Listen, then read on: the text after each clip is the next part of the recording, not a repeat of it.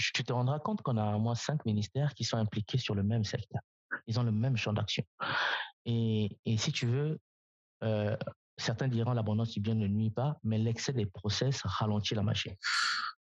L'excès de process ralentit la machine. Et nous sommes dans le même cas de figure. Podcast. podcast. The podcast for sales professionals and entrepreneurs. Grow your sales, grow your business. Grow your business. business.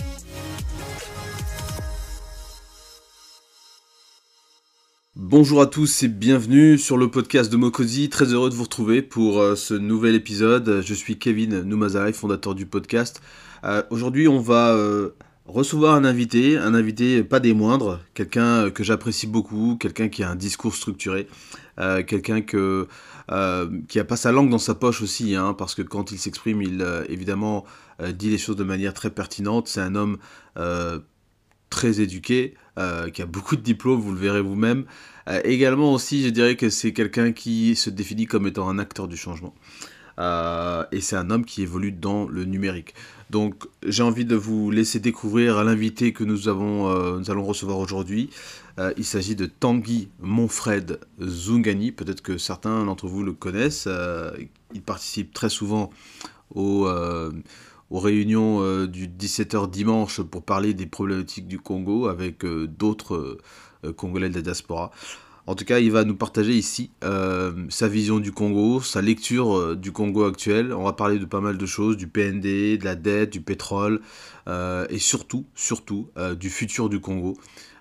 Qu'est-ce que le Congo deviendra dans 10, 20, 30 ans? On va essayer de se projeter et puis voir comment on peut peut-être lire l'avenir. Je rappelle que vous pouvez retrouver le podcast de Mokonzi sur Apple Podcasts, Google Podcast, Spotify. N'hésitez pas à abonnez-vous. On est également sur les réseaux sociaux. Euh, donc je vous invite à, nous suivre sur les réseaux euh, parce que c'est comme ça qu'on peut grandir aussi et qu'on peut faire avancer euh, le podcast. voilà. Donc merci beaucoup à tous pour votre soutien.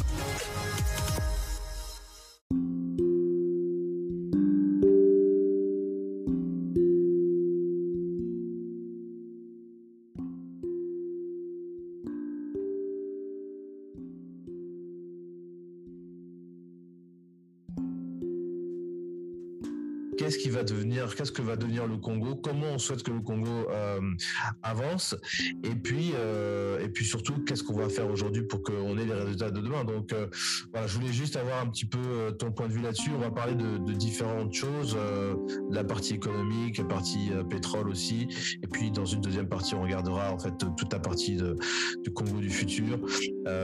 J'ai envie de dire tous les enjeux un peu géostratégiques pas rentrer en trop en détail parce que tous ces dossiers sont très épineux évidemment, mais euh, voilà au moins que tu puisses nous donner peut-être des grandes lignes. Alors euh, pour commencer, est-ce que tu pourrais te, te présenter et euh, nous dire qui tu es, ce que tu fais?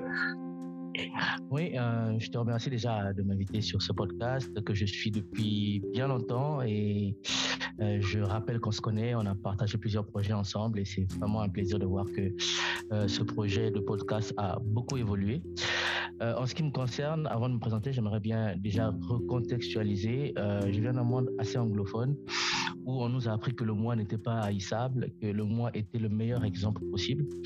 Moi, je vais, j'ai trois casquettes, je vais dire. Euh, une première formation en ingénierie commerciale et communication, un master. J'ai un MBA euh, en stratégie management et un deuxième MBA en supply chain management. Aujourd'hui, j'évolue dans la transformation digitale en tant que manager de projet. Donc, j'accompagne les entreprises dans leur amélioration continue et la transformation digitale. Et de l'autre côté, j'ai une autre casquette que tu as présentée un peu comme étant activiste. Moi, je dirais beaucoup plus, euh, je suis engagé dans ma communauté en tant qu'acteur du changement. Euh, j'aspire au changement et je me présente comme étant un acteur du changement plutôt qu'activiste. Ils sonne parfois faux dans nos environnements. C'est vrai qu'il y a une connotation un peu péjorative avec le mot activiste. Euh, on le voit avec certaines personnes dans différents milieux, effectivement, que activistes, bon, ils aiment bien aussi, comme on le dit vulgairement, faire la pagaille. Euh, d'accord, très bien, très bien. Alors, je pense que euh, ici on peut, va pas juste euh, réénumérer tous les problèmes du Congo, euh, étant donné que ils sont très nombreux et que on a l'impression des fois qu'il s'ajoute, il y a un nouveau problème qui s'ajoute au quotidien. il y a quelque chose d'indéniable et je pense que tu l'as peut-être vu toi depuis, on va dire 2014 jusqu'à maintenant, puisque 2014 pour moi reste la date clé. Hein, le deuxième trimestre de 2014 reste la date clé à laquelle en fait le baril de pétrole était aux alentours de 100, 120 dollars et puis a commencé à, chuter jusqu'en 2018 par là aux alentours de 15 dollars et même le Brent était devenu négatif pour ça remonter depuis assez haut niveau de 2014 avec euh, toutes les tensions qu'on connaît en ce moment. Mais au niveau du Congo, comment toi tu lis en fait euh, le problème de la dette, le problème du, du, pétrole avec euh, l'ensemble de nos services publics qui ne, qui ne fonctionnent pas? On a l'impression que tout va de mal en pis au Congo, au point où les gens sont de plus en plus désespéré. Je sais pas quelle est, quelle est toi ta lecture vis-à-vis de ça? Est-ce que tous les jours on entend des choses euh, Il y a l'eau qui marche pas, l'électricité qui marche pas, euh, les routes n'en parlons plus? On a l'impression que ça, se dégrade sur ce qu'on avait qui était déjà un peu bien et là ce qu'on avait qui était plus ou moins bien ça se dégrade un peu plus c'est quoi ta lecture euh, sur ce sur cet aspect là bah écoute, ma lecture, elle est, elle est toute simple. moi, j'ai fait l'école primaire où on nous avait appris que la première richesse du Congo, c'était le bois on ne nous a pas parlé du pétrole. Euh, moi, je viens de l'école primaire où on nous disait que notre première richesse, c'était le bois. Et il est fort de constater qu'avec les années, on a passé le bois aux oubliettes et on s'est accroché au pétrole. Parce qu'avec les bombes pétroliers euh, de 80, 92, 93, on, s'est accroché au pétrole et tous les budgets de nos États, de notre pays, étaient euh, axés sur le pétrole. Hmm. On a raté aussi euh, ce qu'on appelle la diversification de l'économie. on en a fait un slogan plutôt que d'en faire une effectivité avec des actions concrètes. Et on arrive dans les années 2014 à une asphyxie parce que le baril du pétrole 2014-2015 euh, chute, mais éperdument 2016. Et tous les pays ont commencé à pleurnicher pour dire la crise, on est en crise, on ne peut plus rien faire. Les budgets de, de, nos assemblées qui étaient de 5 000 milliards sont passés à 1000 milliards. Vous vous rendez un peu compte euh, de du, du, plein fouet qu'on a pu on a pu prendre mm. et là on a repris le discours du de, si tu veux de la diversification de l'économie pourtant on a atteint un seuil où ce n'est plus l'économie qu'on devait diversifier. En premier, ce sont les hommes qu'on devait diversifier. Parce que diversifier une économie, ça va de pair avec les mentalités des hommes. Et nous, de 2002 à 2014, on a laissé euh, évoluer certaines mentalités au niveau, au sommet de l'État, certaines mentalités de nos administrations, qui ont fait en sorte que même si on avait les meilleures idées du monde, les meilleures stratégies du monde, on ne pouvait pas les mettre en place parce que les hommes ne suivaient pas. Pour moi, il était impératif que dans les années 2016, qu'on parle en premier de la diversification des hommes. On diversifie les hommes, on ajoute les compétences aux hommes, qu'on mette l'humain au centre de tout. Et ensuite, devait se dégager les synergies, devait se dégager les compétences, les intelligences pour pouvoir aller chercher de nouvelles sources de financement économique afin de nous sortir du tout pétrole. Juste, juste, euh, tu parles de diversification économique. On a vu euh, en 2021, on a eu des élections présidentielles et euh, à la suite de ça, il y a eu des nouveaux ministères qui se sont créés ou plutôt modifiés. Enfin, je ne sais pas si on peut appeler ça fusion ou bien séparation pour certains d'entre eux, certains portefeuilles. Je ne sais pas pour toi, mais moi j'ai été assez stupéfait de voir qu'on avait à peu près cinq ou six ministères qui avaient plus ou moins une main directe ou indirecte sur la question économique ou sur la question euh, du secteur privé, de tous les acteurs qui euh, sont dans le secteur privé. On a un ministère de la diversification économique et des zones économiques spéciales, donc qui sont directement liés aux, entreprises. On a évidemment notre ministère euh, des PME, de l'artisanat, du secteur informel qui est toujours là. On a euh, le ministère de la du développement du et de la promotion du secteur privé, du développement industriel et de, voilà promotion du secteur privé. Bon, ça aussi pareil, c'est le secteur privé là-dedans. On a les partenariats publics-privés, bon, quelque part, qui touchent aussi, évidemment, comme son nom l'indique, euh, des entreprises aussi, puisque je crois que les, derniers, euh, dernières annonces, on avait eu par exemple Eker qui a été, bon, qui a eu un nouvel actionnaire à, Allégeance Capital. Bon, c'était un acteur privé aussi. Donc bref, on a toutes ces, et puis on a encore les ministères de l'économie, de je sais pas quoi, bon, qui sont là un peu comme une sorte de nébuleuse. Est-ce que tu penses que justement avoir un ministère de la diversification, ça a du sens? Pour justement atteindre toutes ces, tous ces discours et réaliser tous ces discours que on a entendus sur la marche vers le développement, l'émergence. Hein, c'est aussi, euh, on aurait peut-être eu avoir un, ministère de l'émergence, je sais pas. Il y, a, le ministère de la relance en France, donc euh, bon, je sais pas, peut-être qu'on pouvait aussi aller dans ce sens-là. Comment, comment tu, tu, lis ça? Parce que c'est aussi euh, la vision que tu déclines, c'est un peu, c'est un petit peu, ça doit aussi aller dans ce sens-là, dans, dans, les actes vis-à-vis des ministères, des gouvernements. complètement, complètement. Tu, tu, tu, te rendras compte qu'on a au moins cinq ministères qui sont impliqués sur le même secteur. Ils ont le même champ d'action. Et, et, si tu veux, euh, certains diront l'abondance du bien ne nuit pas, mais l'excès des process ralentit la machine l'excès de process ralentit la machine. Et nous sommes dans le même cas de figure. On a un excès de process qui ralentit la machine.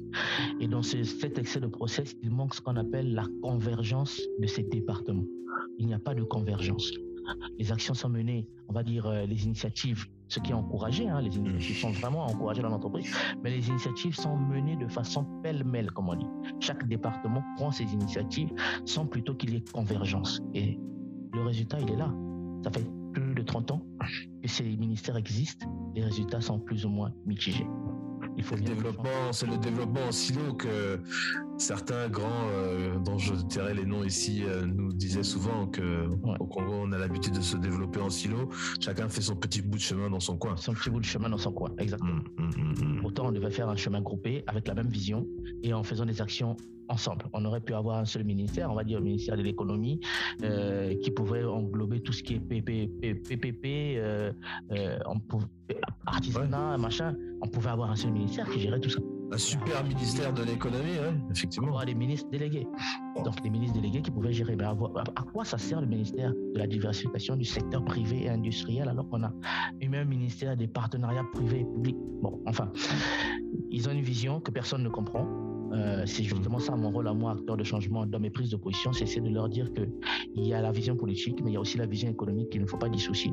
Et si on arrive à associer les deux, on va arriver vers cette émergence, pourquoi pas la rattraper en 2025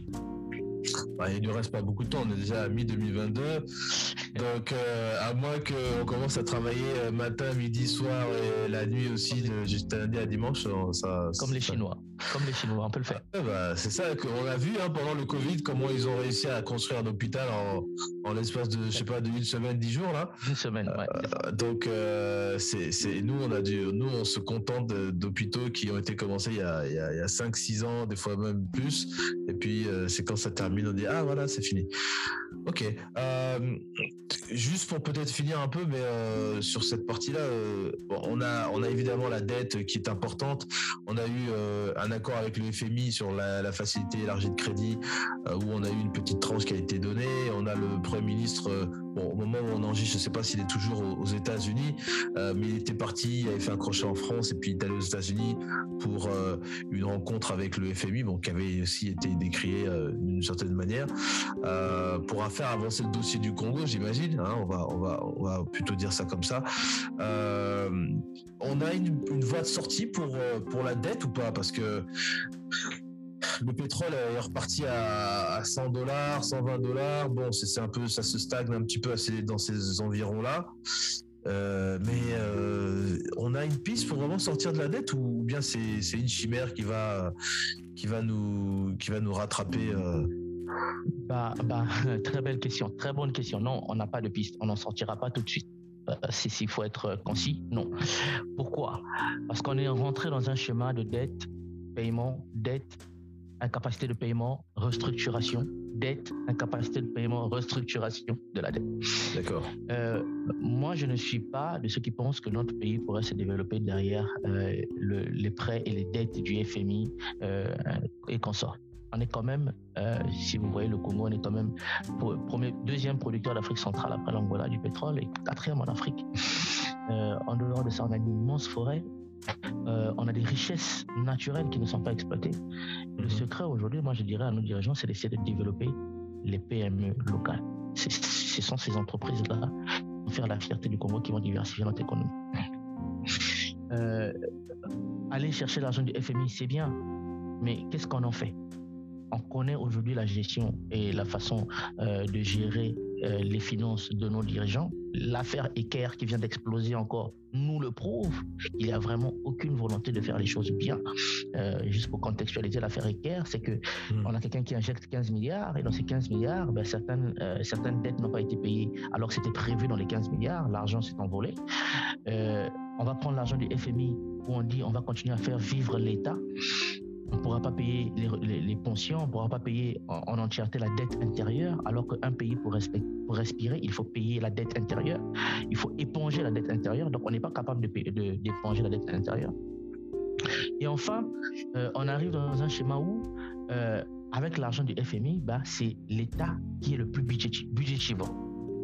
Mmh. Tellement de ministères, tellement d'organismes pléthoriques, des voyages si là, euh, euh, par-ci, par-là. Donc en gros, une grosse partie de cet argent est allouée au fonctionnement de l'État. Quel problème on aurait résolu? On n'aurait résolu aucun problème. Aucun problème. Et puis sans compter aussi, euh, je crois que c'est c'est avec cette élection de 2021 qu'on a eu euh, la création de différentes euh, différents conseils, conseils pour les handicapés, conseils, conseils pour les jeunes, pour les femmes, dont d'ailleurs euh, bon, on ne les entend pas beaucoup parler.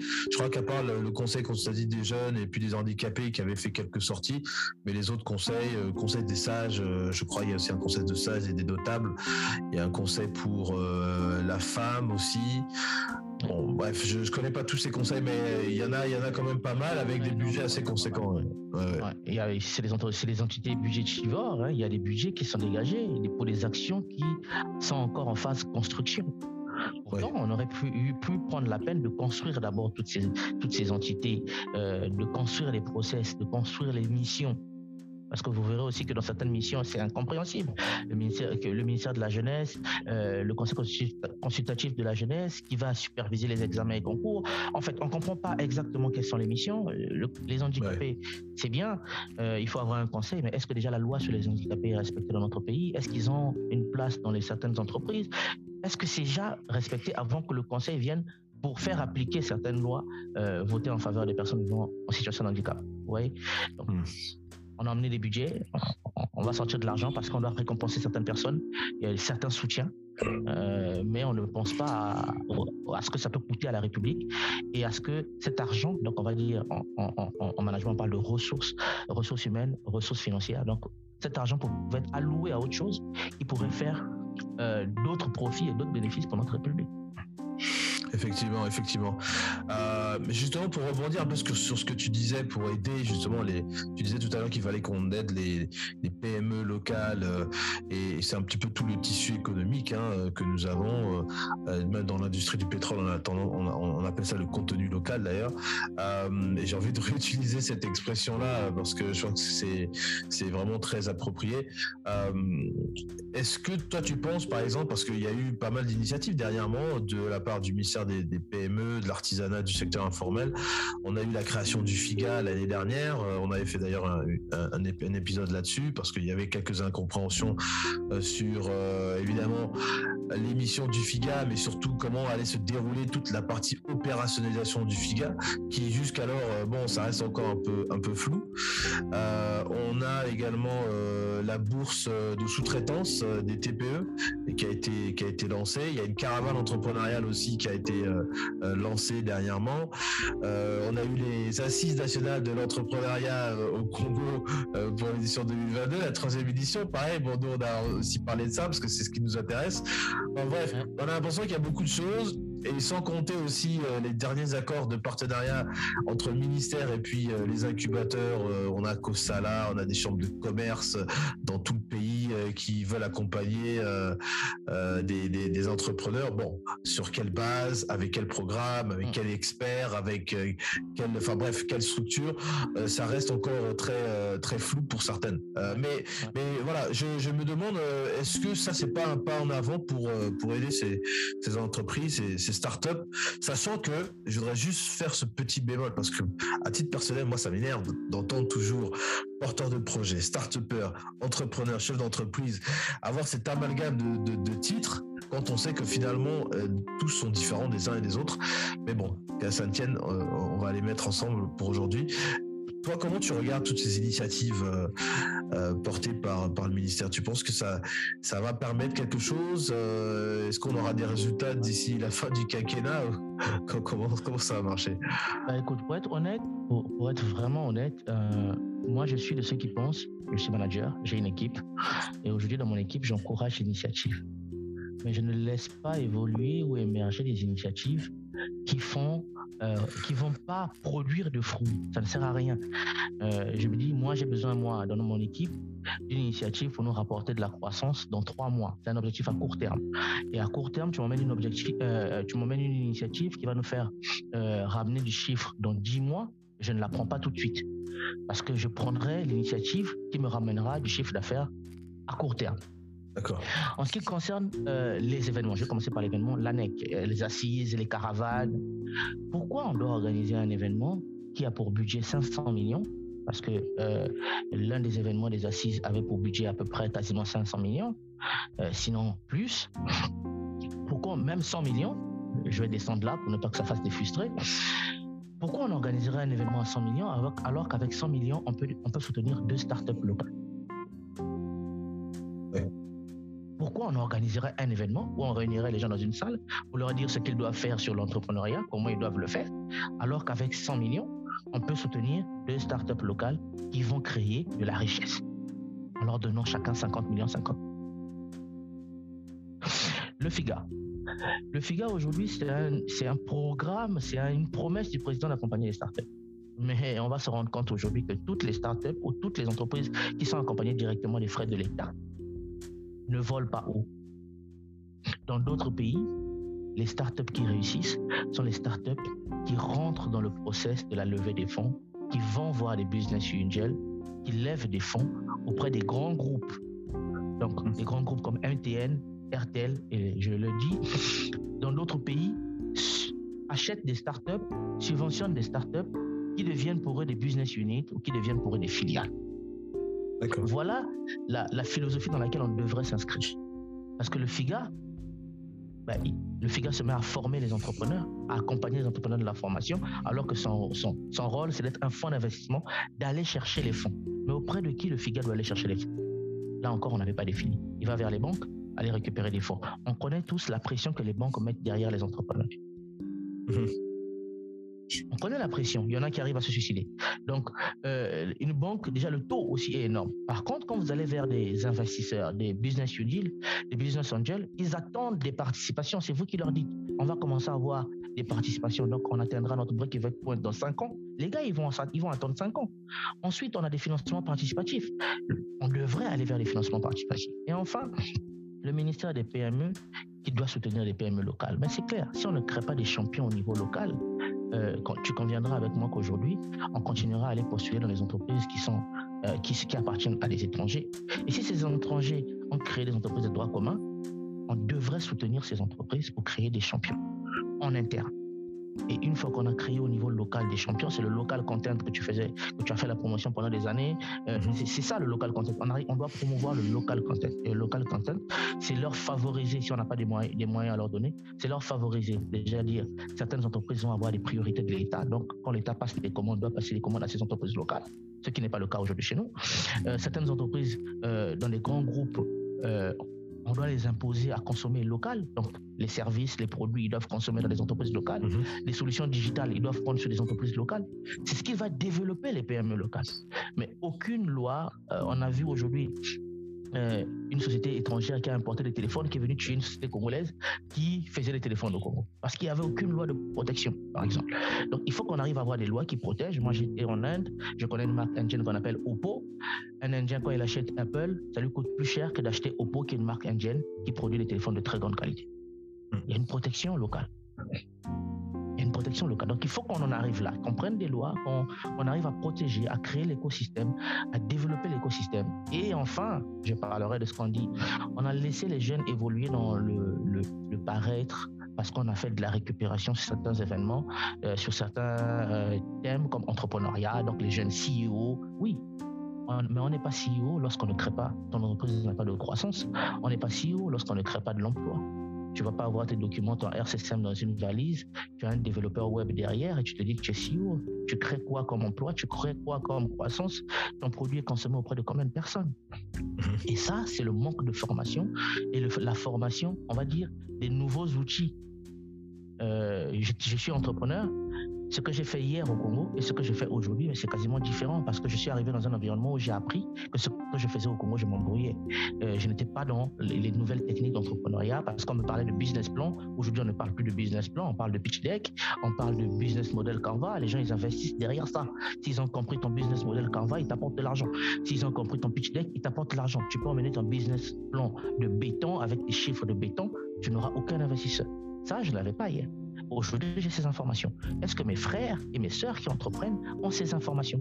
Est-ce qu'ils vont dans ce sens-là? Hmm. Voilà, parce que ah mais c'est très juste ce que tu dis, c'est pour ça que je voulais te laisser continuer, euh, pas t'interrompre parce que tu étais dans une dynamique qui me semblait être euh, très juste. Je suis tout à fait euh, d'accord avec toi. C'est vrai qu'on a un problème de formation à tout point de vue. Pour revenir sur le FIGA, hein, pour ceux qui ne connaissent pas le FIGA, c'est le fonds d'impulsion, de garantie, d'accompagnement, qui est donc une structure publique rattachée au ministère des PME du Congo et qui donc propose des garanties à des entreprises qui voudraient se financer auprès des banques.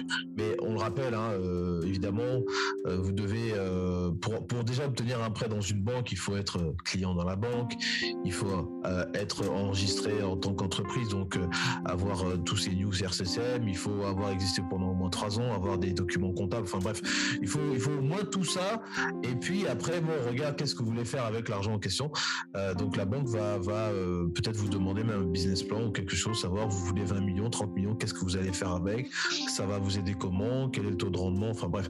Donc ça veut dire quand même être assez structuré pour commencer à, aller approcher une banque euh, dans ce sens-là. Donc pendant les trois ans, il faut euh, bah, que vous puissiez vous débrouiller un petit peu seul, j'ai envie de dire, euh, avant d'y aller. Mais le FIGA, pour juste un complément, on nous a expliqué que le FIGA serait financé à hauteur de 15 milliards de francs CFA pour proposer des garanties. bon, est-ce que c'est suffisant, est-ce que c'est pas suffisant? Bon, ça c'est encore un autre un autre débat euh, et je crois que c'est en ligne avec la vision hein, que on, se fait de cette institution de jusqu'où on veut aller. Est-ce que 15 milliards peut nous emmener là où on veut aller? Est-ce que ça nous ça peut porter nos ambitions? Bon, ça c'est euh, c'est comme ça que moi je le regarde. Si c'est pour des petites ambitions, peut-être que c'est largement suffisant. Mais si c'est pour vraiment diversifier l'ensemble du Congo du nord au sud, euh, c'est peut-être une, une goutte d'eau dans, dans dans le fleuve Congo. Ouais, Bon, le fleuve Congo, comme ça, tout le monde s'y retrouve. Voilà, tout le monde se retrouve. Euh, Peut-être juste pour clôturer cette, cette première partie, euh, justement pendant les années, parce qu'on a eu euh, pour le C6 le Premier ministre qui est venu et qui prend souvent la parole pour nous expliquer que effectivement on a le PND qui est là pour euh, donc le plan national de développement, qui est un document stratégique, un développement de, de, de un, document de développement économique. Euh, et tout à l'heure tu parlais de formation et de mentalité. on a tendance à entendre nos, nos gouvernants nous parler du dividende démographique en nous disant que on a des talents, on a des gens qui euh, ont des compétences particulières. Et à ça, je rajoute aussi, parce que c'est toujours dans le même contexte qu'on a eu le, ministre Hugues Ngolendele, euh, qui est donc ministre de la formation qualifiante, euh, et puis d'autres choses aussi. Bon, il y a tellement de dons dans les ministères. mais en tout cas, c'est la formation qualifiante. Il est parti, il est parti en France avec une partie de son staff pour participer à une sorte de, de, grande réunion euh, pour recruter des Congolais de la diaspora pour qu'ils puissent revenir au Congo. Euh, et, ça touche aussi à l'environnement. On a parlé contenu local, il y a l'environnement des, des, entreprises. Hein. Tu l'as dit, Bernardin, euh, le jeune Bernardin qui avait sa, sa petite euh, buvette restaurant euh, qui s'était suicidé à cause des, des, obligations bancaires et avec toute la pression. la pression. Ouais. Parce qu'il y a la pression évidemment des organismes de l'État, mais aussi la pression des mairies aussi, de la police, parce que même la mairie, si vous, utilisez l'espace public, qui peuvent venir vous casser les pieds. Bon, bref. Donc tout ça fait que investir au Congo, c'est compliqué. C'est compliqué. Euh, c'est quoi ton regard sur le PND Parce qu'on en a eu beaucoup depuis euh, depuis 10 ans. Euh, tous sont des PND de 4 ou 5 ans. Euh, on ne sait pas, il n'y a pas d'audit qui est fait sur ces PND. toi, ton regard, c'est quoi? J'ai envie de dire, je connais un peu la réponse, mais je veux pas que tu me dises, que tu me dises ce que tu en penses. Carrément. Euh, moi, j'ai lu le PND 2000, 2014, non 2012-2016 et j'ai lu le 2018-2022. Euh, je n'ai pas encore lu le nouveau PND. Euh, D'accord. Je ne l'ai pas trouvé en ligne encore. Euh, je lance un appel à tous ceux qui pourraient l'avoir, de me le filer. Mais enfin, ah, le PND, moi, je l'apparente à un plan de développement stratégique d'une entreprise. Et un plan de développement stratégique d'une entreprise est basé généralement sur 5 ans, 10 ans. Et nous, notre PND, c'est 5 ans. La première question que je me poserais, c'est qu'en est-il des précédents PND ouais. Est-ce qu'on peut faire aujourd'hui un bilan des précédents PND pour dire le, le plus récent 2016-2022 Qu'en est-il? Il a été réalisé à combien de pourcents? Non réalisé à combien de pourcents? Les points non réalisés, est-ce qu'ils sont revenus sur le nouveau PND pour qu'on les réalise parce qu'on doit poser une brique sur l'autre, on pose une brique sans la, sans la fondation. Est-ce que euh, dans l'ancien PND, ce qui n'a pas été réalisé, quelles étaient les causes Il faut un réel outil. Mhm. Il faut vraiment un réel, euh, un réel bilan qu'on essaie d'expliquer pour dire voilà, on n'a pas pu réaliser le premier PND parce que le, précédent, voilà, voilà les raisons, et on a fait en sorte que ces points reviennent sur le nouveau PND. Et le nouveau PND, moi je suis confus, mais complètement confus. Je me dis, euh, un pays doit avoir combien de visions stratégiques? Le Premier ministre en a une avec ses 12 batailles. Le président de la République, la marche vers le développement, et le PND, qui normalement devait faire, devrait emmener le pays vers le développement et tout ça. Est-ce que tous les points du président, la marche vers le développement, figurent dans le PND Est-ce que tous les points du Premier ministre figurent dans le PND Certainement. Mais comment on y arrive? Pour moi, ce sont des documents euh, que nos dirigeants mettent en place juste pour dire qu'ils ont bossé. Voilà, on avait prévu faire des choses. Mais en gros, hmm. dans l'exécution, vous verrez que c'est deux chemins différents. C'est vraiment une parallèle entre ce qui est écrit sur le PND et ce qui se fait sur le terrain. C'est vraiment une parallèle. Chaque ministre fait des actions à sa guise. Euh, chaque département mène ses initiatives à sa guise. Il n'y a personne pour chapeauter le tout pour dire est-ce qu'on est vraiment en train de respecter le PND. Ces assises sont donc une occasion propice pour évoquer le rôle de notre PND que nous considérons comme un outil efficace pour parvenir à un développement stable et durable. En effet, élaboré en fonction des priorités du projet de société du président de la République, ensemble poursuivant la marche, que consacre le programme d'action du gouvernement, le PND 2022-2026 se base sur six axes, à savoir le développement de l'agriculture au sens large, le développement de l'industrie en lien avec les zones économiques spéciales, le développement du tourisme, le développement de l'économie numérique, la promotion immobilière et le développement des zones franches commerciales. Est-ce que vraiment toutes les actions qui sont en train d'être faites à gauche et à droite vont dans le sens, par exemple, du développement des PME et des entreprises dans notre PND Non. Ce n'est pas ce qui est en train de se faire. Personne ne coordonne tout ça. Euh, chacun fait ce qu'il veut faire parce qu'il faut avoir une petite visibilité. Euh, il faut avoir une petite image. Il faut dire que je travaille. Mais en gros, on ne va jamais dans le sens du PND. Je challenge ça. J'espère que cette année, euh, on nous dira, voilà, on a 40% de réalisation du PND, on l'a réalisé, on l'a réalisé à 100%, et le PND aussi, en termes d'information, sera disponible à tous les Congolais. On communiquerait sur le PND, il faut. Il faut qu'on communique sur le PND, comme on a communiqué sur le, le, le, projet de société, comme on a communiqué sur la vision du Premier ministre. Il faut dire aux Congolais ce qui est prévu. Ça leur permettra aussi d'être euh, moins sceptiques ça leur permettrait aussi de se dire, d'adhérer à la vision en se disant, ah ouais, il y a des bonnes choses qui sont prévues. Et vous verrez qu'ils vont accompagner, ils vont accompagner la réalisation du PND parce qu'ils l'auront compris au préalable, ils l'auront adopté et ils accompagneront nos dirigeants à la réalisation du PND. Mhm. Voilà. Non, mais c'est euh, juste, j'étais là en train de me poser la question si il faudrait pas euh, même le distribuer à tout le monde ce PND, c'est-à-dire euh, que chacun puisse le relire à la maison euh, et s'en inspirer et que euh, à travers les initiatives des uns et des autres qu'on se dise tiens je le fais dans l'esprit du PND. C'est peut-être c'est peut-être une solution. On devrait le divulguer, on devrait le partager à tous les Congolais. Mm. Ça devrait être le, le tableau de bord de tous les Congolais. C'est-à-dire notre pays va se développer, chacun devrait apporter sa pierre à l'édifice. Celui qui se dit on va parler de la propriété et jeter son bout de papier dans la rue, non c'est pas bon dans le PND, je jette pas. je vais trouver vraiment on devrait le distribuer, imprimer, ça coûte rien à la République, l'envoyer par mail à tous les Congolais. On peut faire un mail groupé. il y a plusieurs moyens. Moi, tu sais, j'ai juste un souci avec euh, l'ensemble des PND qui, bon, à la base, partent d'un bon sentiment et on en a besoin. Mais je prends l'exemple de. Euh, d'un livre que j'ai lu dernièrement euh, qui s'appelle Trahison à la DGSE, euh, que tu as peut-être entendu parler, qui est sorti, je crois, en septembre, octobre dernier, et en fait qui explique euh, bon, les travers des différents services secrets dans le monde entier. Mais il y a un passage dans le livre qui, moi, m'a touché, c'est en fait, on a parlé des, services secrets chinois et de la manière dont ils vont à la pêche à l'information, mais surtout à tout ce qui est information d'intelligence économique. Et et en fait, évidemment, ça sert pour leur développement, ça sert pour qu'ils avancent. Ça, c'est une information, euh, on va dire, publique. Mais surtout, dans le livre, on explique qu'en fait, la Chine a un objectif qui est très, très, très, euh, très simple. C'est de devenir la puissance, euh, la première puissance mondiale. Et eux souhaitent devenir cette première puissance mondiale d'ici à ce que on arrive à, euh, l'année 2049. Et sur le moment, j'avais pas tilté en fait pourquoi l'année 2049, pourquoi pas l'année 2050 ou 2030, mais c'est simplement parce que 2049 correspond euh, aux 100 ans du, de la Chine communiste en fait. De la Chine communiste, oui. Qui a commencé en fait en 1949. Donc donc c'est là où en fait quand je prends cet exemple pour remettre tout un petit peu tout en perspective en disant que euh, en 49 peut-être qu'ils avaient cet objectif-là dans un coin de tête, mais ils, ont travaillé inlassablement et tout ce que les Chinois ont fait jusqu'à maintenant et ce qu'ils font encore maintenant et ce qu'ils vont faire après n'avait que pour objectif que de devenir les numéros 1. Et ils l'ont fait en 100 ans, ou peut-être un peu moins de ça. Parce qu'on peut dire aujourd'hui que la Chine est première dans un certain nombre de domaines euh, que les États-Unis ne sont pas, etc. Mais bref. Pas, mais, mais, mais, mais, passons.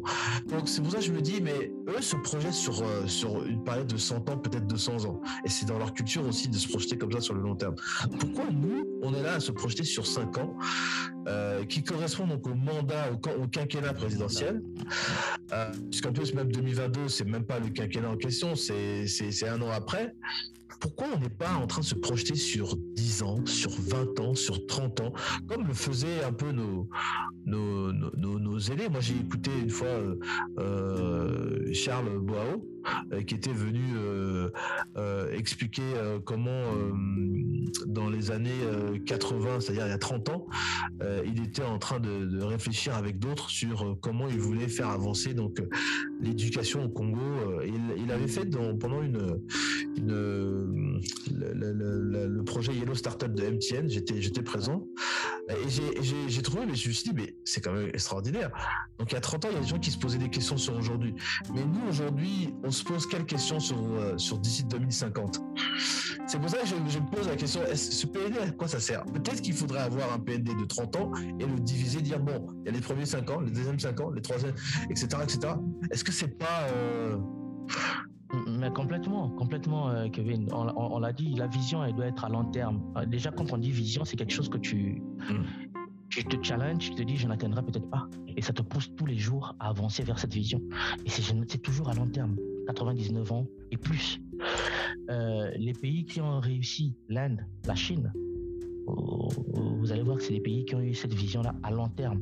Et les Chinois aujourd'hui, tout ce qu'ils font, interdiction des naissances, là ils viennent d'accepter les naissances parce qu'ils ont atteint un de leurs objectifs, ils ont libéré euh, à, la population d'ajouter un deuxième enfant. Donc, tout ce qu'ils prennent comme loi, tout ce qu'ils interdisent, tout ce qu'ils font comme recherche, surtout de l'intelligence économique, les Chinois sont forts. Quand vous êtes à Galerie Lafayette, euh, pendant une journée, vous allez croiser 99% d'Asiatiques, 10% de Français. Ils viennent faire de la veille, les grandes marques de luxe, et ils viennent regarder pour certainement aller reproduire et faire mieux que ça. Quand vous êtes sur les champs, la majorité des boutiques, c'est des Chinois, des Asiatiques. Ils vont chez Hermès, ils achètent des articles, ils achètent des téléphones. Ils étudient ce que font les autres pour faire mieux que ça. Et aujourd'hui, c'est devenu la première puissance technologique du monde. Euh, c'est devenu la première puissance euh, de la, livraison de tout ce qui est matériel consommable du monde. Les marques, les grandes marques françaises. c'est l'usine du monde, hein, la Chine. C'est l'usine, c'est la factory du monde, comme on dit. Hmm. Ça, c'est la vision. Mais chez nous, on a des visions, mais à moyen terme. Hmm. Je suis même gentil, sinon à court terme. Cinq ans, c'est court terme. Le cycle de vie, quand on dit le cycle de vie d'un homme au Congo, l'espérance de vie, c'est 60 ans, 70 ans. Donc, on devrait avoir des visions à moyen terme à 70 ans. On va dire dans 70 ans, comment on voit le Congo? Pas dans 5 ans, et ensuite 5 ans prochains, on change, et ensuite on change. Donc, de, du chemin d'avenir euh, de la nouvelle espérance, on est arrivé jusqu'à la marche vers le développement. Vous avez vu, c'est plusieurs visions, et des visions différentes. Et on se perd, on s'y perd, la population se perd. Et finalement, on ne sait pas. Et en fin de compte, 2025, c'est dans trois ans, on se demande si réellement cette émergence va arriver. Parce que celui qui était chargé de partager cette vision avait mal étudié dans le temps, dans la durée, sa vision, il l'avait partagée. C'est dommage. Très bien. Mais qui conclut déjà notre première partie. Euh, on est avec euh, Tanguy Monfred, euh, qui est un acteur du changement, et qui est aussi quelqu'un qui évolue dans, les technologies, les nouvelles technologies en, en, France. voilà, on continue notre conversation avec lui pour cette deuxième partie.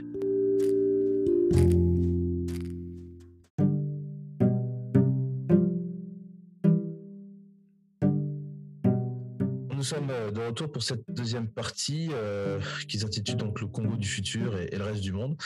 On va essayer de regarder ensemble avec euh, avec Tanguy Monfred qui est notre invité aujourd'hui. Qu'est-ce qu'on pourrait avoir comme vision du futur Et on va essayer de se projeter peut-être sur 2040 parce que ça nous permet d'être d'aller un peu loin. alors c'est juste Tanguy, moi je, te pose la question à titre personnel. Hein. c'est ta vision, c'est ton ressenti évidemment. Qu'est-ce que tu aimerais voir d'ici 2040 Comment t'aimerais voir le Congo en 2040 Nous, on sera déjà vieux. 2040, c'est dans. oh, peut-être pas si vieux, hein, ça dans 15 ans. Pas si vieux, ouais. Moi, j'en aurais, 50, euh, donc euh, bref, 15 ans, c'est. Putain, on est déjà vieux, j'ai déjà des cheveux blancs là sur le truc. Mais euh, ouais, 2040, le Congo va ressembler à quoi en fait? Comment, on, comment on peut forger le Congo d'aujourd'hui que, qui se transforme Qu'est-ce qu'on pourrait faire? Est-ce qu'il y, y, a des secteurs en particulier Tu penses que on devrait s'impliquer pour, euh, pour, euh, pour se lancer, euh, qui te semble être très stratégique Comment tu regardes tout ça? Bah écoute, comme tout bon optimiste, hein, moi 2040, moi ma vision, moi 2040 au Congo, c'est déjà qu'il n'y ait plus de coupure d'électricité, qu'il n'y ait plus de manque d'eau dans certaines zones de notre pays. Question au gouvernement du 9 juillet 2021 devant les députés, Monsieur Honoré Sailly, ministre de l'Hydraulique et de l'Énergie. Quant aux solutions elles-mêmes, elles résulteront de l'application du prescrit du programme gouvernemental dans ce domaine. À titre illustratif, la construction de l'usine de captage d'eau dans le lac Gamoussi à Pointe-Noire, la reprise de l'aquabloc de Njiri, en matière d'électricité, la construction du barrage de Sunda, de Cholet et pourquoi pas d'autres apporter à terme la solution à la question de l'eau et de l'électricité. 2040, euh, il faut qu'on en arrive là. Et je vois le Congo sans ce problème-là. Et je me dis, le Congo, c'est toute la couverture du Congo à Internet. On a la fibre optique.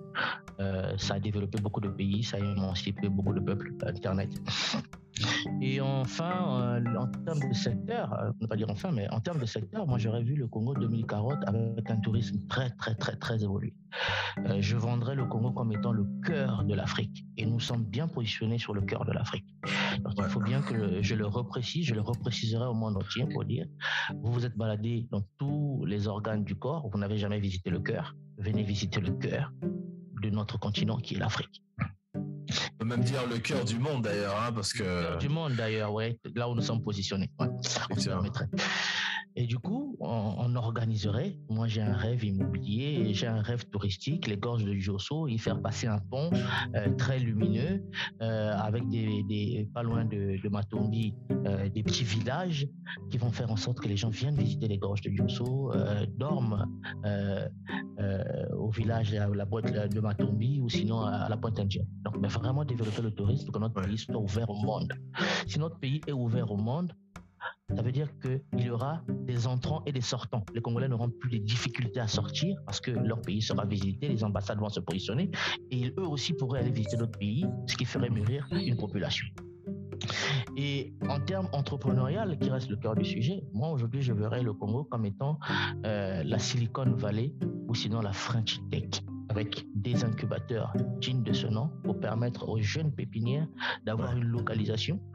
Euh, parce qu'on va reconnaître que le, physical evidence, qui reste un des 7 P, est, très important dans notre pays. On y, apporte, on y apporte énormément d'importance. Nous, en Europe, on fait du télétravail. On peut aller vendre à quelqu'un en ligne, on peut le vendre à distance, on peut faire une visio pour présenter nos services. Mais chez nous, le physical evidence compte énormément. Donc, permettre à ces jeunes pépinières, pourquoi pas le stade de Télé, qui n'est pas aux normes de la FIFA, le transformer en un gros hub qui pourrait attirer, pourquoi pas, tout l'Afrique centrale. Ça pourrait attirer toute l'Afrique centrale et on se positionnerait comme étant à la tête d'ici 2040 du plus gros hub de l'Afrique centrale pourquoi pas de l'Afrique. Et euh, avoir des hommes, euh, euh, un pays fort, pas des hommes forts. Ça, c'est quelque chose que moi, je, je, me battrais dans ma vision en 2040, c'est avoir un pays fort, de telle sorte qu'un ministre pourrait partir, un président pourrait partir, le Congo pourrait continuer à vivre parce que derrière, toutes les institutions seront tellement fortes, un peu comme en Inde. Et je pose la question souvent aux gens, vous connaissez le président indien? Très peu vous donneront la réponse. Moi, je le suis sur Twitter. Je pourrais pas te dire son nom, mais je le suis sur Twitter. voilà, tu vois. On ne connaît pas du tout le président. C'est le premier ministre qui est l'exécutif, qui est un peu connu parce qu'il fait des visites à l'extérieur. Mais c'est un pays tellement fort que quand ça change, vous ne remarquez même pas qu'il y a eu des changements. Donc, c'est essayer de faire en sorte que les institutions soient très fortes. Et pour finir, en termes économiques, c'est avoir un pays où euh, non seulement il fait bon vivre, un bon système hospitalier, parce qu'on a la capacité, on a des médecins qui sont formés, euh, on a la capacité de nous réinventer en, ayant euh, un bon système hospitalier avec les derniers équipements. Pourquoi pas construire au Congo? Parce que je suis aussi de ceux qui pensent qu'on peut faire du local content. On peut exporter les matières premières, mais assembler chez nous, construire chez nous, former les, ingénieurs. Et enfin, ça, ça va vraiment être la fin en termes de capital humain. C'est j'aurais et je ferai en sorte que dans mon pays, que une, une poignée de la population aille faire immersion dans chaque pays reconnu pour une compétence donnée. Je prends un exemple. La Chine est, reconnue pour, euh, pour sa tech. Je prendrai 1000 Congolais, j'en ferai en Chine en immersion, en formation pour la tech. Aller faire l'intelligence économique, se former. Quand il reviendra chez nous au pays, on doit développer les mêmes choses. Le pétrole, j'enverrai certains euh, en Arabie Saoudite, aller voir ce qui se fait là-bas en bien, comment ils gèrent le pétrole, comment ils ont fait en sorte que le pétrole puisse être au bénéfice de leur pays, comment ils ont développé, ils rentrent en Chine. Et en termes de construction, j'enverrai des gens à Dubaï, aller se former dans les pays. En tout cas, chaque, il y aura des produits des Congolais qui iront dans chaque pays selon sa compétence reconnue pour aller faire une immersion, agriculture, tout ce qu'il faut. Et lorsqu'ils rentreront au Congo, il n'y a que par là, par ce capital humain, qu'on deviendra un pays euh, avec une intelligence et un pays qui a la capacité de développement au niveau local. On n'aura pas des, des, Canadiens qui viendront directeur du CHU, c'est fini. Ça, en 2040, on ne pourra plus permettre ce genre de choses. voilà. Ouais, c'est vrai que les étrangers sont, sont, sont comment dirais-je, euh, le vivier de, de, personnel dans lesquels on aime bien aller chercher des, des, des, profits des individus, euh, effectivement. Et pour revenir sur ce que tu disais sur les incubateurs, moi je, je, partage un petit peu la même chose. On en a déjà quelques-uns. Il y a eu une émergence hein, des incubateurs au, au point où c'est vrai que maintenant on se pose presque la question de savoir quel est l'incubateur dans lequel il faut que, j'aille. Euh, on, a, on, a, on avait évoqué en off euh, Kosala, il y a The Workshop, il y a aussi un autre là qu'on appelle Fondation Téléma aussi qui euh, qui se sont bon c'est pas c'est pas une entreprise mais c'est une fondation. Bon ça c'est c'est encore euh, on, parlait de business model et je, je mentionnais euh, le livre là Business Model Generation que moi-même je, je, lis régulièrement où on se pose la question de savoir même aussi tous ces incubateurs quel est leur business model aussi comment comment gagnent-ils de l'argent? Est-ce qu'ils sont en capacité de vraiment utiliser des experts des des, des, des consultants pour euh, pour euh, mettre à profit euh, de tous ceux qui viennent et qui s'inscrivent dans leur, dans le programme. Donc, bon, il y, a, toutes ces toutes ces questions. Tu as parlé du pétrole, je voudrais juste revenir, on en a parlé un petit peu avant, mais c'est vrai que dans les pays européens, on passe de plus en plus vers les, les transports urbains en électrique. on a eu, on a eu à un moment donné, la, on a eu la trottinette électrique qui a beaucoup marché. Qui continue à se vendre. Ah, euh, ouais. J'en ai. Et qui, ah ben voilà, moi j'ai failli en acheter une avec les, les, problèmes de transport ici. Je me suis dit, mais c'est juste dingue. Parce qu'on a eu des, des, des, grèves de grèves de, de tube ici, grèves de métro. Donc pour faire certains trajets, euh, tu prenais le bus, mais tout le monde prenait sa voiture. Donc tu te retrouvais bloqué. Et puis le bus aussi, il a une certaine capacité, donc il peut pas prendre tout le monde. Il arrive à l'arrêt, il ouvre pas les portes, il laisse les gens sortir, mais pas rentrer. Donc bref, il te reste juste euh, bah, des vélos en fait à louer pour faire euh, pour faire un trajet. Euh, voilà. donc tu fais du sport, c'est bien, mais quand il pleut, c'est chiant. donc je me suis dit peut-être la trottinette électrique. Enfin bref, on a les véhicules électriques. Je crois qu'on estime qu'il y a à peu près 6 millions et demi de véhicules électriques qui circulent en Europe. je, je, crois que c'est en Europe. et que d'ici 2000 quoi 2030 par là, on devrait passer, on devrait multiplier par 10 l'utilisation des véhicules électriques, ce qui ce qui implique qu'on va aussi mettre beaucoup plus de pression sur euh, euh, toute la chaîne de production euh, minière pour le cobalt, le lithium, etc. et aussi quelque part sur le pétrole, hein, parce qu'on l'oublie, mais les voitures, même électriques, ont besoin de plastique, ont besoin de pneus, ont besoin d'un certain nombre de composants qui sont dérivés du pétrole. donc le, tout électrique n'est pas véritablement propre, si on peut dire. Euh, enfin bref, ça, c'est encore peut-être on pourra en parler euh, un autre moment. Mais toi, comment tu, tu vois peut-être euh, il y a aussi cette transformation là. Je crois que la RDC se positionne pour faire des batteries maintenant chez eux. Est-ce que c'est un élément stratégique pour toi aussi, ou bien tu penses que comme certains, je, discutais avec André Ngombe qui me disait au lieu de tomber dans la dans la propagande, si on peut dire, du tout électrique, on devrait aussi peut-être euh, avoir un discours pro-pétrole. Est-ce que, toi, tu penses qu'on devrait aussi être un peu comme ça? Alors, euh, moi, j'ai deux, deux angles de vue. Euh, premièrement, oui, on peut avoir un discours pro-pétrole parce que euh, le niveau de développement n'est pas le même avec l'Europe, nous, Africains, nous, Congolais. Je pense qu'il faudrait qu'on se laisse impacter par. parce qu'après, hein, ça va être ça la pression, l'électrique, l'électrique, l'électrique, alors que nous, certains problèmes, on ne les a pas encore résolus. les problèmes énergétiques, hein, c'est sûr. Alors, on, va vouloir courir à la vitesse des Occidentaux, ce qui va encore nous causer d'autres problèmes. Non, on doit aller progressivement, rester dans le pro-pétrole, continuer à consommer euh, des voitures euh, en, en, essence et tout ce qu'il faut. Par contre, là où je me dis qu'on pourrait s'aligner, on pourrait saisir l'opportunité, ben justement, c'est à ce niveau-là. C'est pourquoi pas nous être euh, les premiers fournisseurs, par exemple, de ces, de ces véhicules électroniques, en leur fournissant de la batterie, en leur fournissant du plastique, en leur fournissant du... Parce que ces matières premières viennent d'Afrique. Donc l'Afrique pourrait aujourd'hui être le premier fournisseur pas seulement de la matière première, mais de la transformation de ces matières premières en produits utilisés pour ces véhicules. Les batteries, on n'envoie pas de lithium et eux, ils vont transformer. Non, on fabrique des batteries lithium parce que ça va créer de la main-d'œuvre, ça va créer de l'emploi, ça va créer des usines, ça va développer le pays. Et ils viennent acheter les batteries chez nous. Les pare-chocs, on arrête d'envoyer du plastique, on fabrique des pare-chocs pour ces véhicules. Donc, créer des usines. On essaie de trouver une opportunité. Quand on revoit les partenariats, euh, qu'on se dise que nous aussi, on peut avoir notre carte à jouer dans ce développement-là, dans ce changement, dans ces mutations-là on arrive, nous, à avoir le Congo particulièrement qui est souvent en marge, parce qu'aujourd'hui, euh, là où certains pays veulent aller positionner des usines d'assemblage, des usines, nous, le Congo, c'est, on n'a jamais, on jamais apparu dans un, dans un quelconque discours dans ce sens-là. Il faut qu'on arrive à faire cette diplomatie-là quitte à être 50-50, euh, l'État congolais met 50% et ces entreprises à 50% commencent à développer chez nous. Donc voilà, ce sont ces deux effets. On reste dans le pétrole, on n'est pas prêt, on n'arrive déjà pas à couvrir l'électricité dans les maisons. C'est pas le véhicule électronique. Hein, tu vas pas acheter ta Tesla, tu vas emmener au Congo et pour la charger avec un groupe électrogène. Attends, mais tu vas donner les idées à certains. Hein. Allez acheter votre Tesla, vous allez la brancher sur le groupe.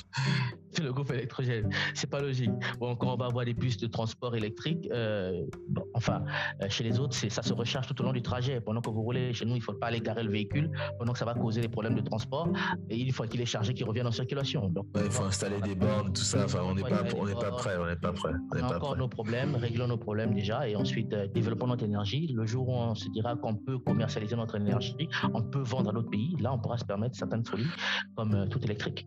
D'ailleurs, juste euh, pour rebondir, tu parlais des partenaires. C'est vrai que bon, on est dans une situation assez particulière en ce moment avec la, je sais pas s'il faut dire la guerre, s'il faut dire le conflit, s'il faut dire l'escarmouche ou bien ou bien la risque, la qui se qui se qui se voilà qui se fait en Ukraine. Bon, ah, les les l'engueulade, si on peut dire ça comme ça. Ah, voilà, c'est en train de se crêper chignon. Bon, ça crée des tensions de dingue, hein, notamment sur la sécurité alimentaire aussi, puisque 30% des productions de, blé mondial, euh, ça se fait entre ces deux pays.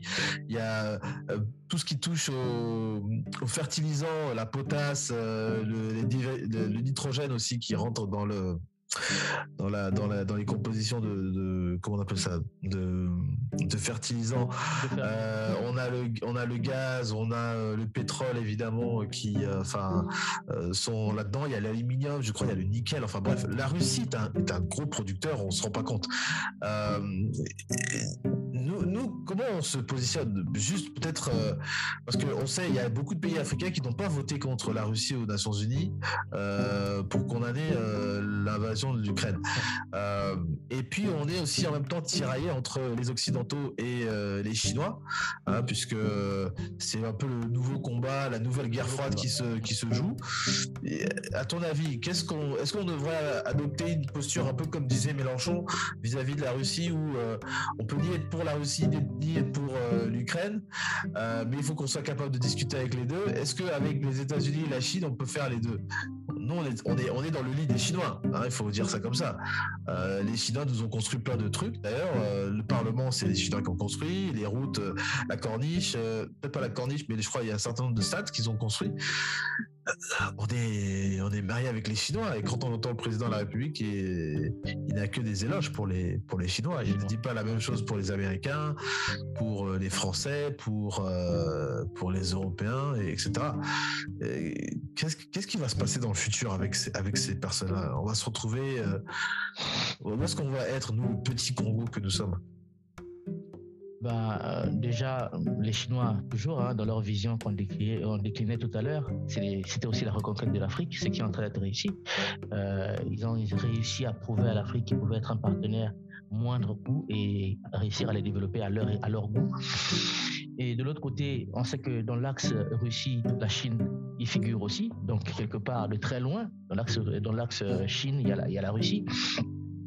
Et la Russie a eu euh, pendant un moment des, relations euh, très particulières avec certains pays africains, notamment nous, le Congo. On a eu des, relations très particulières, surtout sur la gestion du pétrole. Euh, notre pétrole est parti en grande partie, a été racheté par les traders russes et certains traders russes nous ont même prêté des sous. Donc vraiment, on a une relation très particulière, ce qui a fait qu'aussi nous puissions nous abstenir, honnêtement.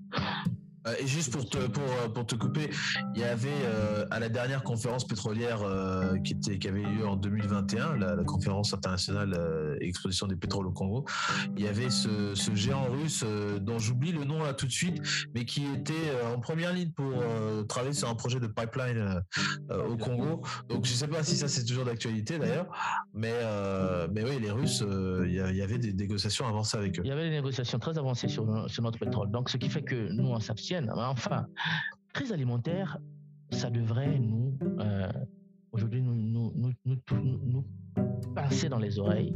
Euh, moi, personnellement, ça m'a fait un choc qu'on dise qu'il y a un problème d'huile, euh, le blé, alors que nous avons des terres arables, alors que hier...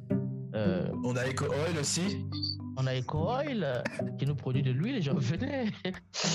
euh, EcoOil qui était censé nous sortir dans ce problème-là déjà, du litre d'huile euh, à, à, 1000 francs. Et, quand nous, on grandissait, nous, on, arrivait à semer les cacahuètes, donc l'arachide dans nos maisons. C'était facile de le faire. Euh, il suffit de jeter deux, trois graines, ça va pousser. Que nous ayons ces problèmes de sécurité alimentaire dans un pays où on a dépensé des milliards pour les villages agricoles, notons-le euh, où récemment encore 1000 milliards ont été accordés à l'agriculture. Euh, ça devrait nous interpeller. C'est fou. Ça devrait nous interpeller, nous dire ouais, euh, il est grand temps qu'on fasse sérieusement les choses pour cette fameuse autosuffisance alimentaire d'ici 2000, je pense, c'était 2022 ou je sais pas 2025, qu'on atteigne effectivement cette autosuffisance alimentaire. Mais même l'autosuffisance alimentaire, enfin sans te couper, mais on en parlait déjà dans les années 70. Hein, je crois que c'était encore sous Sassouin euh, euh, où on le voyait. Euh, je crois qu'il y avait une belle illustration de lui en, tenue militaire avec l'aubergine, je sais pas quoi.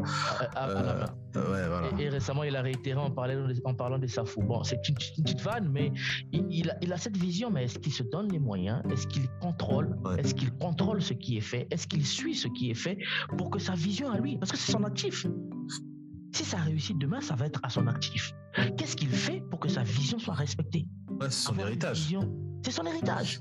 Avoir cet amour de l'agriculture, le dire, le partager, permettre à ce qu'on débloque énormément d'argent, mais il devait le suivre personnellement. Il devrait le suivre personnellement pour que ce soit réalisé et même poser des questions. Pourquoi ça n'a pas été fait Qui a pris l'argent Pourquoi qui a pris l'argent Et punir, mais sévèrement, parce qu'il s'agit de sa vision, de son actif, de ce pourquoi les Congolais vont l'acclamer, de ce pourquoi les Congolais l'attendent. Donc, euh, moi, j'étais très surpris aussi, comme toi, d'apprendre que la Russie mais, produisait énormément. À, eux seuls, la Russie et l'Ukraine produisaient euh, énormément. Moi, je ne savais pas. On nous parle toujours des Occidentaux, mais on ne nous avait jamais parlé de la Russie et de l'Ukraine en tant que grands producteurs au point de mettre le monde en déséquilibre. Deux pays. Donc, mais je vais, je ajouter un truc, tu sais, euh, moi j'ai fait deux, trois recherches sur la Russie, et en fait, je ne savais pas, mais en, l'an 800 après Jésus-Christ, euh, le, lieu de naissance de ce qu'on appelle la Russie aujourd'hui, en fait, c'était l'Ukraine. C'est le territoire de l'Ukraine aujourd'hui. La Russie a commencé à partir de là et après s'est étendue vers l'Est. Et, en fait, l'Ukraine a, toujours été, à ces époques-là, en fait, une sorte de grenier parce qu'en fait, tu as des grandes plaines. Et je, suis en train de me poser euh, la question si même le drapeau ukrainien qu'on voit jaune en bas et bleu en haut, si ce n'est pas en fait pour représenter le, justement ce blé, ces cultures et le ciel bleu. Euh, je, je sais pas, il faut que je cherche. J'ai pas eu de confirmation là-dessus, mais, mais oui, c'est pour ça que le lien entre la Russie et l'Ukraine, il est très très fort. Et ceux qui ne comprennent pas euh, cette histoire-là, qui remonte à, à plusieurs siècles, euh, enfin plusieurs même millénaires. C'est 800, c'est quoi C'est un millénaire. Il y a, bien plus de 1000 ans. C'est, c'est, voilà, il faut mettre ça en, perspective. Mais oui, c'est, ils sont, de grands producteurs. D'ailleurs, je crois que c'est pendant la deuxième guerre mondiale euh, que Hitler aussi voulait mettre la main sur euh, sur l'Ukraine pour justement, pour justement toutes les, voilà, pour avoir accès aux, récoltes et pour nourrir les troupes, parce que il faut avoir de l'énergie pour se battre. Hein. Hein, au nom de n'importe quelle idéologie, il faut avoir de l'énergie il faut avoir de l'énergie, exactement. Donc ces deux pays, euh, enfin, euh, ont réussi à déséquilibrer le monde. Euh, je souhaiterais qu'un jour on parle ainsi d'un pays africain. Voilà pourquoi lorsqu'il y a des, conflits en Afrique, ça ne fait pas bouger, bouger les Occidentaux. Euh, ça ne fait pas envoyer d'armes. Ça ne fait pas envoyer d'armes, ça ne fait pas envoyer d'aide, ça n'envoie pas 7 milliards par mois, ou ça n'enverra pas 7 milliards par mois, parce que ben, justement, à ce niveau-là, on n'impacte en aucun cas l'Occident. Et vous avez vu, même en termes de pétrole, nous les vendons tout. Et si on avait fait comme la Russie, transformer notre gaz et, le vendre, euh, on impacterait. Aujourd'hui, ils sont en train de négocier avec la Russie parce que la Russie ne vendait pas son gaz euh, brut euh, ou, je ne sais quoi, quoi d'autre.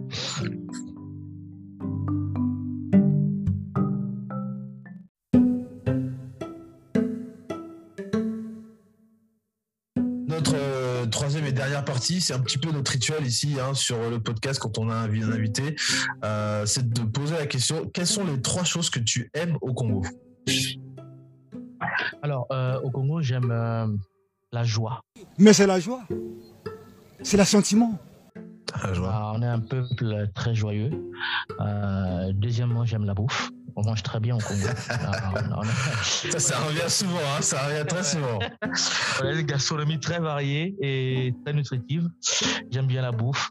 Et, enfin, euh, qu'est-ce que j'aime au Congo? Troisièmement, bah, je te dirais euh, la nature. Nature. Moi, lorsque je suis au Congo, bah, je m'évade souvent. Je m'évade, je vais très loin. Il y a, y a, y il y a beaucoup de choses à découvrir au Congo. Et j'aime bien cette nature-là. Voilà. C'est très juste. Hein. Je pense qu'il y a beaucoup de gens qui veulent sortir de, cet environnement urbain euh, et puis euh, partir, aller à la découverte. D'ailleurs, il y a, y a, quelques entreprises hein, qui se sont lancées dans le tourisme et tout. Donc, euh, dans le tourisme. voilà, pour, pour, pour aller découvrir. Bah, justement, tu parlais des gorges de Diosso, la pointe indienne, la baie du Luan de Luango. Ah, on salue notre ami Guillaume Kouka, avec qui, des fois, moi, j'ai fait les débats et tout. Et puis, bon, je l'ai vu d'ailleurs au Congo à Paris. il était en train de faire son petit show là, ouais, sur le tourisme, tout ça. Je te jure, l'homme de la baie de l'homme qui a, crié euh, le haut scandale. Donc, euh, non, mais, gloire à lui hein, pour avoir fait ce qu'il a fait. Euh, quelles sont les trois choses que tu aimes moins? Alors, j'aime moins la politique de mon pays. Ouais. pas les politiques, mais la politique employée. La politique politicienne faite dans mon pays, je n'aime pas. J'aime pas. D'accord, d'accord. Deuxièmement, je n'aime pas le, on va dire, la promotion qu'on fait de mon pays euh, à l'extérieur. On se limite à la SAP, on se limite à la SAP, on se limite à fièrement partout, euh, ce qui est devenu comme une culture pour nous. Le Congolais ailleurs, il est fièreux, mais au fond, il n'y a rien. J'aime pas trop ce cliché. On peut vendre autre chose de mon pays plutôt que de vendre la SAP. Et enfin, ce que je n'aime pas, ce sont les transports. Notre politique de transport, c'est difficile et c'est très difficile. On en a une de politique de transport? Eh ben, on, a les, on a une société de transport national et j'espère bien qu'il y ait une politique. S'il y en a une, c'est qu'elle n'est pas bonne du tout. Ok, ben on espère que justement dans cet élan, euh, on verra Eke revenir, euh, on verra les bus euh, être un peu mieux structurés, les, les mal à l'aise, comme on dit. Moi, j'ai jamais pris un mal à l'aise, hein. mais juste pour le fun, je crois que quand j'y retournerai, j'irai prendre un mal à l'aise. Je vais le faire aussi, ouais. Ouais, je, vais chercher mes pièces et puis je, vais prendre un mal à l'aise. Je vais le faire aussi. Ok. Est-ce que tu as quelque chose que tu aimerais recommander, euh, que ce soit un livre, euh, une personnalité, euh, un film, quelque chose qui t'a marqué récemment, qui t'a interpellé, que tu aimerais partager? Alors, oui, j'aimerais recommander aujourd'hui aux jeunes de suivre des podcasts. Voilà. Bah, suivez-nous De suivre des podcasts. On n'a pas idée de ce que j'ai pu apprendre en si peu de temps, en 20 minutes par jour, dans les podcasts. Il y a vraiment du contenu direct. Euh, il y a vraiment des questions comment, pourquoi, qui donnent lieu à des réponses directes et on apprend sur des choses concrètes dans les podcasts. Deuxièmement, ce que j'aimerais qu'on recommande, c'est aux gens d'aller à la recherche de l'information en lisant. On passe beaucoup de temps sur les réseaux sociaux. Euh, lorsqu'on est sur Internet, allez-y sur YouTube, posez des questions à YouTube. YouTube vous donnera toujours une réponse qui emmène vers un lien. Voilà. Euh, posez des questions à Google, il vous emmènera toujours vers un lien et vous apprendrez au moins une chose chaque jour. Euh, moi, j'ai appelé ça dormir moins con. Je m'arrange à apprendre quelque chose chaque jour. Ouais, bah, écoute, ouais, c'est super. Moi, j'utilise YouTube comme une sorte de télé alternative. Donc, euh, quand j'en ai, j'en ai ras-le-bol euh, de voir euh, les mêmes trucs, parce que pour ceux qui sont en France, vous regardez BFM, France 24 et compagnie. Tout avec tout ce qu'il faut, ouais. Vous allez, là, là, c'est la campagne. On, enregistre le 24. Là, on est le 24, donc c'est le jour du, deuxième tour pour la présidentielle en France. Donc, si vous êtes en train de regarder BFM ou vous savez regarder BFM ou CNews ou autre, vous allez avoir mal de tête. Ok. Euh, peut-être la dernière, euh, juste pour conclure un peu cet épisode. Euh, donc tu l'as dit, toi tu, travailles sur un certain nombre de projets numériques pour aider certaines entreprises. pour ceux qui voudraient te contacter, qui voudraient peut-être travailler avec toi ou qui juste bon voilà sont curieux de savoir qui est Tanguy Monfred, aller un peu plus dans le détail, comment ils peuvent te contacter, te retrouver et te suivre? Bah, moi, pour me trouver, vous me trouvez sur Twitter. Euh, sur Twitter, je suis sur l'identité Tanguy Monfred. Facebook, c'est pareil, Tanguy Monfred. On m'avait sur, euh, sur LinkedIn, où je suis le plus actif, parce que euh, je suis très actif sur LinkedIn. C'est aussi Tanguy Zungani. Vous me trouvez sur LinkedIn. Vous tapez Tanguy Zungani, vous avez mon profil. Il est ouvert, il n'est pas fermé. le digital, c'est le monde de demain. La transformation digitale, c'est l'entreprise de demain. Et on accompagne les entreprises aujourd'hui à justement cette transformation digitale en designant des produits qui vont leur transformer digitalement, leur faire gagner en temps, euh, en efficacité et, réduire les coûts, les coûts d'exploitation. Donc voilà, je serais très curieux d'échanger avec vous sur ces sujets-là, avec un grand plaisir, et parler du Congo aussi, comment on pourrait être des acteurs de changement. Euh, d'ailleurs, euh, ça me fait rebondir sur une idée. Là, j'ai, sur le moment, j'avais pas pensé, mais euh, il faudra qu'on puisse organiser peut-être un, un, épisode où on parlera que de crypto, parce que je pense que c'est quelque chose qui, c'est un sujet qui, qui doit nous intéresser en tant que Congolais, sachant que on ne maîtrise pas notre monnaie, on a des vrais sujets sur la question monétaire. et d'ailleurs, juste au passage, parce que moi j'étais au Congo à Paris, qui s'est tenu lieu, qui a, eu, lieu là au mois d'avril, il y avait justement une table ronde sur les crypto-monnaies, les NFT, des choses comme ça. et j'ai trouvé, ça très intéressant d'avoir des Congolais donc de, RDC et puis du Congo de chez nous qui viennent pour parler de, ce genre de questions parce que bah, les cryptos sont là, hein, donc il va bien falloir. s'en passer, hein, voilà. Les technologies blockchain, il faut bien qu'on regarde comment ça peut nous aider et comment ça peut nous faire avancer, euh, dans le futur. Ok, bah, en tout cas, Tanguy, merci beaucoup euh, pour euh, ta participation. Ce fut un plaisir. Est-ce que tu as peut-être un, dernier mot pas du tout, ça a été, ça a été fait, ça a été dit. Je te remercie. Le dernier mot, ce serait peut-être te remercier pour cette plateforme, t'encourager de ne pas t'arrêter et, les sujets auxquels tu abordes sur cette plateforme. Si, je sais que la culture des podcasts finira par émerger dans notre pays. Et tu viens de créer le YouTube de l'avenir de la jeunesse de notre pays. Eh, écoute, tu m'envoies, je suis très flatté, merci beaucoup. Merci beaucoup. On a, besoin hein, d'avancer dans cette direction-là et qu'on ait d'autres personnes qui s'impliquent, que des Congolais aussi créent du contenu dans ce sens-là. Donc, je, donc voilà, en tout cas, je, je suis très content. Je, pour ceux qui voudraient peut-être suivre Tanguy, il y a des fois tu es sur le, le 17h dimanche sur Jana TV aussi. Donc euh, pour ceux qui veulent écouter un peu d'autres analyses de Tanguy, euh, vous pouvez le retrouver aussi sur, euh, sur la page Facebook du 17h dimanche. On a voilà, on salue aussi Sir Makoso qui et puis Brice Brice Landry déco chef Brice, chef chef déco ouais chef Brice. Voilà. Bah, c'est un papa pour moi donc on dit papa papa Brice. Voilà ben merci beaucoup Tanguy. Merci à toi Kevin